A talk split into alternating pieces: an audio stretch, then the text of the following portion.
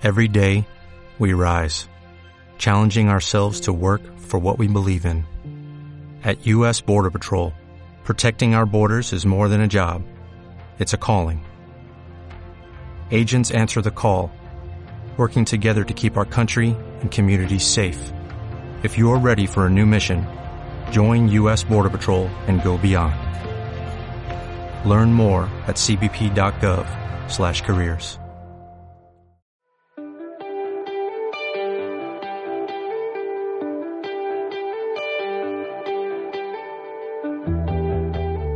Buenas noches a todos.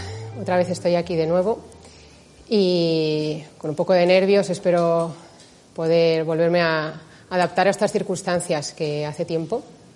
Y bueno, la verdad es que mmm, cuando pensaba en lo que quería compartir, digo, me sale como vengo aquí en representación de, quizá algunos que se puedan haber sentido como yo, con lo que os voy a contar ahora. Y mmm, cuando preparaba el tema de, de a ver a qué, de qué hablaba, me venía un tema muy, muy fuerte, seguramente por lo que yo he vivido últimamente, que era encontrar tu sitio, ¿vale? Encontrar tu sitio, eh, pues bueno, eh, me centraré más en, el aspecto de la fe, pero también pienso que es algo que nos toca muy, muy de lleno a todos, de encontrar nuestro sitio en la sociedad, en el mundo, en, en el mundo laboral, en, bueno, pues, en la familia, en la clase, en el trabajo. Y, bueno, yo pensaba que mm, yo por lo menos eh, me fijo en gente, ¿no? Que, que pues podemos decir eh, que no vive, que viven lo común, ¿no? Y, y, yo no. Yo los veo ahí lejos y, mm, y creemos que nosotros somos los raros, ¿no? Por no seguir el orden que siguen ellos, los vemos como muy derechos a su, a su ámbito, a su, a su objetivo en la vida. Y a mí me pasa eso, ¿no? Que a veces miro a los demás y digo que, claro lo tienen todo, yo soy más secundaria, me tienen que ayudar, ¿no? Y, pensaba, jo, eh, es que hay un sitio, hay un camino concreto marcado para los que queremos encontrar nuestro sitio. Y bueno, pues eh, esto es el contexto, ¿no? Y, yo pensaba, bueno, hay una, hay una pregunta, ¿no? Una pregunta que, que circula en mi mente y, y, y me, la, me, la, evocaron hace poco, eh, que fue cuando estaba en casa y, una persona con la que vivo, pues me dijo, oye, Rocío, ¿tú eh, qué querías ser de pequeña? Y yo me quedé así parada digo, ay, madre, eh, pues yo soy de esas personas que nunca le han tenido claro. Yo creo que he sido muy niña, entonces he vivido mi presente sin preocuparme, ¿no? Como hacemos los adultos, nos preocupamos por todo. Y yo ahí pues dije, mmm, pues o no lo recuerdo o no lo sabía. Y digo, vale, ya soy de esas personas que a lo mejor piensan que quizá no lo tengo claro. Y, es porque, claro, yo a mi alrededor lo que veía era pues gente que, pues, que lo descubre pronto y se enfoca. Ya se mete en el carril y va para allá.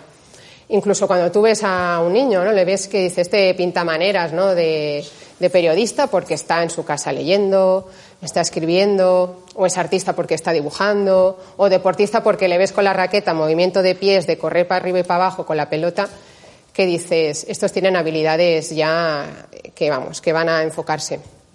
Pero también pensaba, haciéndome justicia, que hay gente que también no tiene oportunidad de, pues, de escoger porque o bien porque en su familia hay, un, hay, un, hay una empresa familiar, entonces se tienen que enfocar ahí, o la típica familia que son todos abogados, entonces el siguiente hijo tiene que ser abogado, no puede ser músico.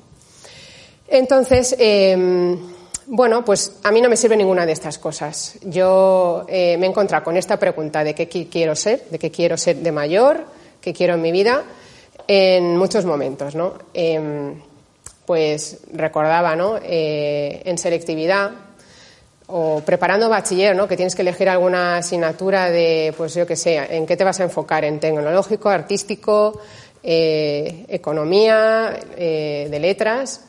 Luego, cuando hacías la selectividad, dices, vale, ahora qué carrera, según la nota que pongo, y digo, madre mía, yo reconozco que quité primero las que no me gustaban para eh, hacer la elección más pequeña pero igualmente me encontré ante un océano de, opciones.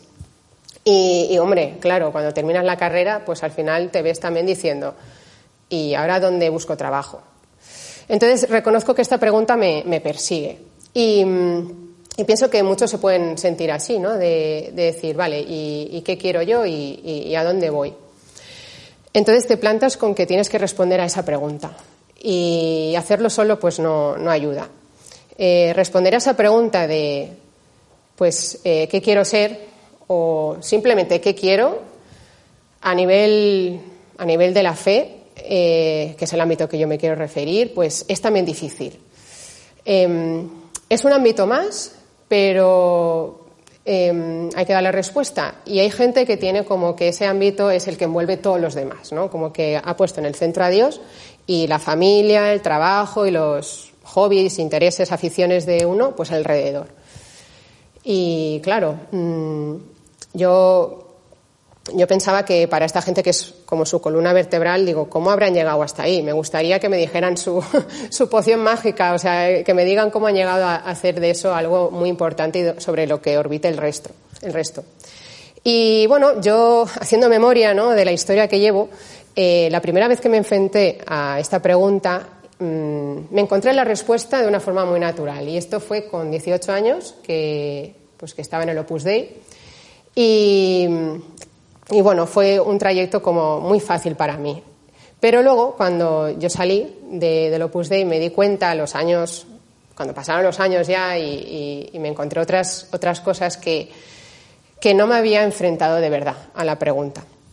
Y, y bueno, eh, eso me había dado que pensar en, en que es, es necesario ¿no? pararse, y de esas cosas yo quería hablar hoy, ¿no? O sea, de compartir que, pues, aquellas cosas que yo he ido descubriendo después que me parecen importantes para alguien que pueda encontrar, pues, su sitio en, a nivel de fe, ¿no? O sea, hablando en su sitio, pues, en una comunidad o en la parroquia mismo, o lo que vea cada uno, ¿no? Que, que es donde Dios le llama a estar. Entonces, pues, yo me paraba a pensar un poco en, en el tema del enfoque, que muchas veces, pues, no sabemos por dónde empezar. Y, y más bien la actitud. Porque, claro, yo digo esto sabiendo que yo encontré mi sitio porque yo de alguna forma estaba buscándolo. Es verdad que conscientemente en primera persona no lo sabía, pero algo en mí me hacía moverme en búsqueda de algo que luego me encontré y luego supe que era y luego os contaré. Entonces, yo doy por supuesto que si alguien está buscando un sitio es porque quiere y lo tiene, tiene un anhelo sincero en el corazón. Porque si no es así, yo creo que pierde el tiempo, ¿no? Pero si lo tiene, pues creo que ponerse en marcha y buscar estas cosas que yo al menos eh, me he dado cuenta eh, es importante. La primera de ellas yo me he dado cuenta que sí que es verdad que era un anhelo importante porque en cada conversación, em, bueno, cuando hablas con tus amigos, pues al final te preguntan y, era una cosa que yo ahí estaba sin resolver. O, por ejemplo, con el sacerdote con el, con el que solía hablar, yo le decía, jo, es que no encuentro mi sitio no encuentro ese lugar donde poder desplegar mis talentos o poder ya dedicarme al 100%, estar con unos, con otros, ¿no? descubrir mi vocación, todo esto. Y, él y mis amigas me decían, a ver, mm, no vayas tan deprisa, o sea, mm, siempre como queriendo tener las cosas solucionadas, eh, hay un proceso, ¿no? Y ellos me decían, el proceso es primero tú y luego ya el sitio. Y yo pensaba que era al revés. El enfoque era primero el sitio y luego yo ya, después. Pero no. Eh, lo importante, y ahora me he dado cuenta de eso, es primero uno mismo, ¿no? De, saber, de conocerse. Porque al final encuentras tu sitio sabiendo tus, lo que llevas en tu interior y eh, conectas más cuando sabes cómo eres tú, qué quieres y qué necesitas para tu vida de fe. Entonces ya es más fácil que reconozcas en los sitios a los que vas que eso es para ti. Y eso fue una cosa que yo me he centrado, ¿no? De conocerme, de, sobre todo de limarme, ¿no? O convertirme, porque ya sabemos que el camino del cristiano son subidas y bajadas, nunca es en constante equilibrio y te vas encontrando cosas que el Señor te va mostrando para, para cambiarlas. Eh, luego otra cosa, ¿no? Que me decía también este sacerdote, eh, cuida tu oración, porque claro, yo estaba fijándome en lo externo y digo, es que con el sitio no voy a ser cristiana. Soy cristiana antes porque tengo una relación con Dios. Entonces, en ese sentido dije, pues mm, es importante que tenga una relación de verdad con el Señor. Y, luego una cosa que también vi eh, pues importante era pues cómo yo me relacionaba con Dios, cómo era mi forma de, estar con Él y cómo me relaciono con las personas, porque según esas dos cosas también es más fácil reconocer fuera dónde estarías más cómodo, ¿no? Eh, rezando, relacionándote con hermanos de comunidad. Y luego enfocándome en el tema de, pues, del lugar, del sitio, eh, hay una cosa que me acuerdo perfectamente de mi primera conversación con Josué, em, que me hablamos de esto, ¿no? De, pues yo le contaba mi historia y me hablaba de que era muy importante cuando uno está en búsqueda y encuentra un sitio que le llama la atención, que vea que las dos partes, la parte escrita, por así decir, la cosa que dicen que viven y son, el ADN, la descripción de la comunidad y, todo, ¿no? Su visión, su misión, eh, sus compromisos y demás, eh, te gustara tanto o vieras que era acorde a lo que tú veías, la parte visible, la parte vivida de, esa comunidad. Y algo me hizo, pues tiene, es que tiene verdad esto. Y digo, qué sencillo, pero ¿por qué no me lo han dicho antes? Y, claro, yo creo que es muy importante porque pasa con todo. Eh, te puedes enamorar de, lo que lees de un máster y luego lo vas a hacer y no, y no te gusta nada. Eh, tienes que ir a probar, ¿no? A ver cómo, cómo plantean todo, ¿no? los medios que tienen, ¿no? si todo lo que dicen ahí es verdad, porque luego es verdad que te pueden haber vendido la moto. Y yo en este campo, en lo espiritual, veo que es importante que no te vendan la moto y que hagas experiencia real de, lo que lees y lo que vives eh, concuerden. Porque tú lo ves, ¿no? Dices, te das cuenta de que te gusta, que te interesa y que lo quieres. Como que te da al final muchas pistas, ¿no? de lo que estás buscando. Y, bueno, una de las cosas que también veía importantes era pues echar la mirada para atrás y mirar tu historia, lo que has vivido, porque mm, yo ahora haciéndolo y escribiendo esto me he dado cuenta y digo, jolín, si es que estaba muy claro, tenía que acabar aquí. Pero mientras recorres ese proceso yo no era capaz de ver eso. Es verdad que he tenido que tener personas alrededor que me digan, mira, Rocío, ¿no te das cuenta que aquí estás a gusto, que aquí tal, ¿no? Y digo, ah, pues sí, gracias, sí. Mm, yo, mientras tanto, iba pululando por ahí, viviéndolo todo súper bien, y ahora pues es cuando lo veo más claro, ¿no? Y sé perfectamente lo que estaba buscando. Entonces, eh, digo de, pues de estar muy atentos, ¿no? A lo que uno va viviendo ahora y lo que ha vivido, porque mm, como que son señales, ¿no? Te van, tú lo vas notando también que, que estás más en un sitio, que te relacionas más con unas personas, que empiezas a leer cosas que antes no leías, que te interesan más por otros aspectos, algunos temas, y vas viendo cómo va calando, ¿no? Y dices, ¿por qué tengo tan, tan en mente este sitio que he conocido, o a esta persona, o este tema, porque no le, lo he incorporado en mi vida antes? Y eso pues te va haciendo ver que quizá ese es el camino que te haga ver al final donde te quiere Dios, incluso descubras tu vocación, ¿no? Porque a la par va eso, ¿no? Eh, el que te ayude a ver tu proyecto de vida, ¿no?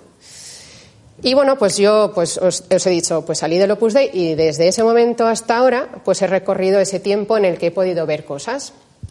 Y bueno, he conocido mogollón de sitios en, Valencia sobre todo, eh, iniciativas de, pues de Night Fever, em, otras comunidades, la de una italiana, comunidad Abraham, eh, el movimiento de los focolares, eh, también italiano y otro movimiento italiano, eh, todo italiano, madre mía, no me he ido a Italia para descubrirlo, y Comunión y Liberación. Y ahí empecé a ver cosas ¿no? generales que me llamaron la atención. Una era mm, que hablaban de, yo veía rasgos, ¿no? Uno era el compartir, otro era eh, la música y otro era el equipo misión. Y son notas que yo me siento como que me atrae, ¿no? Lo busco, lo quiero. Por ejemplo, lo de compartir pues en pequeños grupos o veía que había un espacio concreto para pues hablar de la vida de fe. Eh, también pues para mm, comentar algo, ¿no? Un tema, lo leemos todos y luego pues participamos de, en la conversación y, cada uno se va conociendo cómo está. Lo de la música es algo que también dije, jo, mm, yo no conocía la, música cristiana. Yo me acuerdo que una amiga me, descubrió esta parte y me hizo ver que yo escuchaba música pagana y a mí me, pareció como, ¿qué es esto? ¿Dónde he vivido todo este tiempo? Y empecé a ver que, la música cristiana podía tener un uso que no era solo para acompañarte el día, sino que podías alabar al Señor con la música y llegar a tener una relación con Dios a través pues, de, estas canciones, de esas melodías que te tocan muy adentro.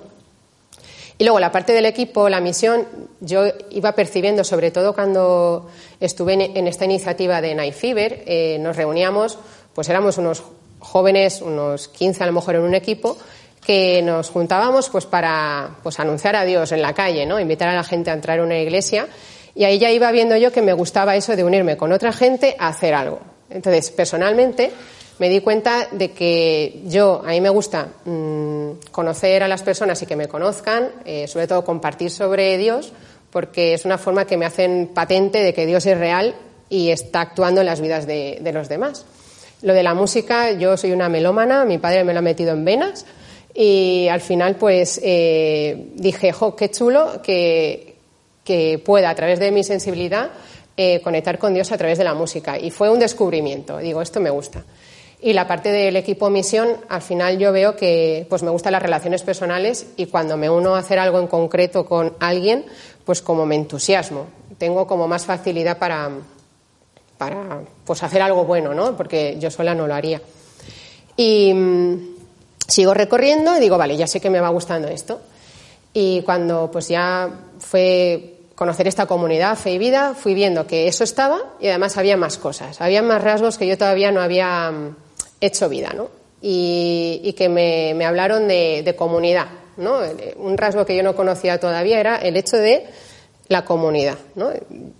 La fe no me la habían presentado así. También que, que puede haber una visión, que no es solo para las empresas, que a nivel espiritual también tienes una dirección ¿no? a la que proyectarte, ir todos juntos, ¿no? Eh, y la parte de crecer también. Yo veía que había como muchos proyectos, iniciativas, que, que, veía que era para nivel personal o a nivel comunitario, pero que al final lo que buscaba era que esa persona pudiera llegar a su mejor versión, ¿no? a, a, llegar a una plenitud de, pues, de sus dones, de su persona que, que, se, pus, que se, pusiera al servicio ¿no? para la sociedad, para la, esa misma comunidad, para Dios. Y entonces todo eso me hablaba de que, claro, yo a nivel personal eh, la parte de la comunidad la veo como parte de familia, ¿no? Yo necesito esa pertenencia a algo que me haga, que me acoja, que me quiera tal como soy y me sienta amada, ¿no? En el sentido ese, creo que yo buscaba esa comunidad. La parte de visión, a nivel personal, yo también pensaba, jo, eh, yo quiero que mi vida tenga sentido. A mí me gustaría que tuviera una dirección concreta. Y, aquí, eh, en esta comunidad, o en cualquier otro otros sitios, eh, veo que también se, se busca eso, ¿no? que la gente pueda hacer algo con sus vidas, no, no echarse a perder. Y lo último de crecer, pues eh, yo también soy una persona que me gusta eh, pues estar en continua formación o, o, conociendo cosas que me pueda aplicar a mí o, o que vea que puedo ir puliendo, ¿no? A, a, veces cuesta, pero bueno, que no me importa y, y al final mmm, yo veía que, que, aquí se buscaba mucho pues llegar a tu mejor versión, que es tomarte todo en serio y yo, yo quería dejar la parte de, bueno, soy cristiana, pero soy cristiana al 100%, no voy a medio gas, ¿no? Que yo notaba que estaba ahí renqueante y, y fue como decir, pues ya está, Aquí me hablan de, de, pues eso, de poner toda la carne en, el asador. Entonces yo con todas estas cosas dije, vale, pues creo que ya concuerda lo que también he leído con lo que he visto. Y, y, y, poco a poco eso me dio pistas, ¿no? De decir, creo que estoy en el camino correcto, en el sitio correcto y, aquí están floreciendo muchas cosas. También he de advertir que durante el proceso, pues, mmm, puedes tener miedo, ¿no? Porque yo lo he experimentado, en el sentido de decir, madre mía, mmm, yo no era así. Mi hermano me acuerdo que me decía, pero si a ti no te gusta rezar. Y yo pensé, es verdad, ¿desde cuándo se me ha metido a mí a Dios en el corazón? Y luego me doy cuenta de que sí, que estaba algo dentro de mí ahí intentando salir y no sabía qué era. O vas descubriendo partes de ti que pues tienes que tomar decisiones, tienes que cambiar, eh, bueno, sí, mejorar y, pues tienes miedo de decir, ¿por qué me meto yo a complicarme la vida? Y no es verdad, no, no es complicarse la vida, sino es eh, hacerla mejor, ¿no? Es ayudarte a, a, que esté bien cimentada ¿no? y pueda dar fruto. Entonces, eh, yo también veo muy importante que durante este proceso de que cada uno encuentre su sitio, es importante que, que se pueda tener con quien conversarlo, ¿no? Con quien confrontarlo porque mm, yo es verdad que podía tener una idea y hasta que no me lo han puesto enfrente y me han ido como confrontando todo lo que yo iba pensando o viviendo, pues no lo he visto tan claro. y, también por mi forma de ser, pues necesito a veces que me, que me hagan un resumen de mi vida para recordarme las cosas que ya he ido viviendo, porque si no, no doy un paso. Y, y bueno, no sé si, si hay alguien que, que, ahora mismo esté buscando su sitio en la, en, en la iglesia o su sitio en el mundo, ¿no? Porque está ahí un poco, no sé, ahora con temas de pandemia y demás, pues a lo mejor se nos ha, no sé, se nos ha caído todo y, no, y no, podemos con, con, nuestra vida, con, no vemos horizonte porque al final pues ves todo muy gris, los, las muertes, que no se puede hacer mucho. Eh, has planeado muchas cosas que al final, como el efecto dominó, se ha caído todo y te has quedado sin nada. Pero bueno, yo creo que de todo también el Señor se sirve y, yo incluso este año de pandemia he, avanzado muchísimo en, en aclarar ¿no? mi sitio, en, corroborar que, sí, que estoy en el sitio correcto. Incluso empezar un camino más de, de, bueno, de explorar, ¿no? De, ya atreverme a pensar, bueno, Señor, ¿y tú qué quieres de mí personalmente? Porque cuando ya tienes esto más controlado y en su sitio, pues es más fácil preguntarte luego el siguiente paso. Volvemos al yo. Lo que decía sacerdote mis amigos, decir primero tú, luego el lugar, porque luego te lleva otra vez al tú, que es, vale, y, ahora, ¿qué quiere Dios de mí, no? Entonces, bueno, mm, la clave es no tener prisa, tener con quién poder hablar estas cosas, eh, ser muy observador, ¿vale? Hay que tomar nota de lo que uno va viviendo y, sobre todo de lo que uno va degustando, porque eso al final dices, si lo que vas degustando te sale solo y, tiendes a ello, pues es que es para ti, ¿no? Entonces, eso te quita muchas dudas. Y, y, no compararse, ¿vale? Porque ya os he dicho al principio que vamos viendo los demás que van encarrilados y yo pues voy yo voy tan tranquila y luego cuando veo a los demás me cuestiono. Oye, este se ha ido por ahí y yo no he tomado ninguna decisión. El tiempo de cada uno es el tiempo de cada uno. A mí me dijeron una vez que cada alma tiene su tiempo y me lo he tomado a rajatabla, pero es verdad que muchas veces estamos como eh, preocupados, ¿no? De decir, vale, pero es que se supone que ya tendría que, o todo el mundo tiene y yo no. Pero bueno, que que al final las cosas llegan y si uno de verdad está abierto a que lleguen y, busque la ayuda que necesita para llegar a ese punto, porque si no, pues em, si va solo con sus propias fuerzas, si va solo pensando, bueno, mm, yo necesito esto, voy a por ello y ya está, no es así. Es cuenta primero con Dios, eh, ponle esto sobre la mesa, dile, quiero encontrar esto y no sé lo que es, ayúdame a verlo ponme las personas que me puedan ayudar a verlo y ya te digo que voy a apostarlo todo para poder eh, dar ese paso. Porque si no es así, mm, es estar jugando, ¿no? es estar haciendo el tonto, perdiendo un tiempo precioso. Eh, entonces, primero aclarar un poco este primer paso para luego ya pues seguir, como decís aquí, pista, ¿no? Todo súper eh, una cosa detrás de otra. Y bueno, eso es lo que quería compartiros. Espero que bueno, os haya dado una idea ¿no? de, de cada uno si necesitáis dar este paso o si los que ya estáis como recordar esa historia que habéis hecho con el Señor y darle gracias por, por esas personas que os puso en el camino, por esas preguntas, por esas dudas, por esas crisis, ¿no? que al final nos vienen muy bien. Y bueno, en definitiva, pues también pues dar eh, mi, experiencia, ¿no? Por, si pudiera servir. Y a mí realmente me ha servido también dar un vistazo para atrás y, y verme cómo el Señor ha ido haciendo ante mis dudas, eh, pues un camino conmigo, ¿no?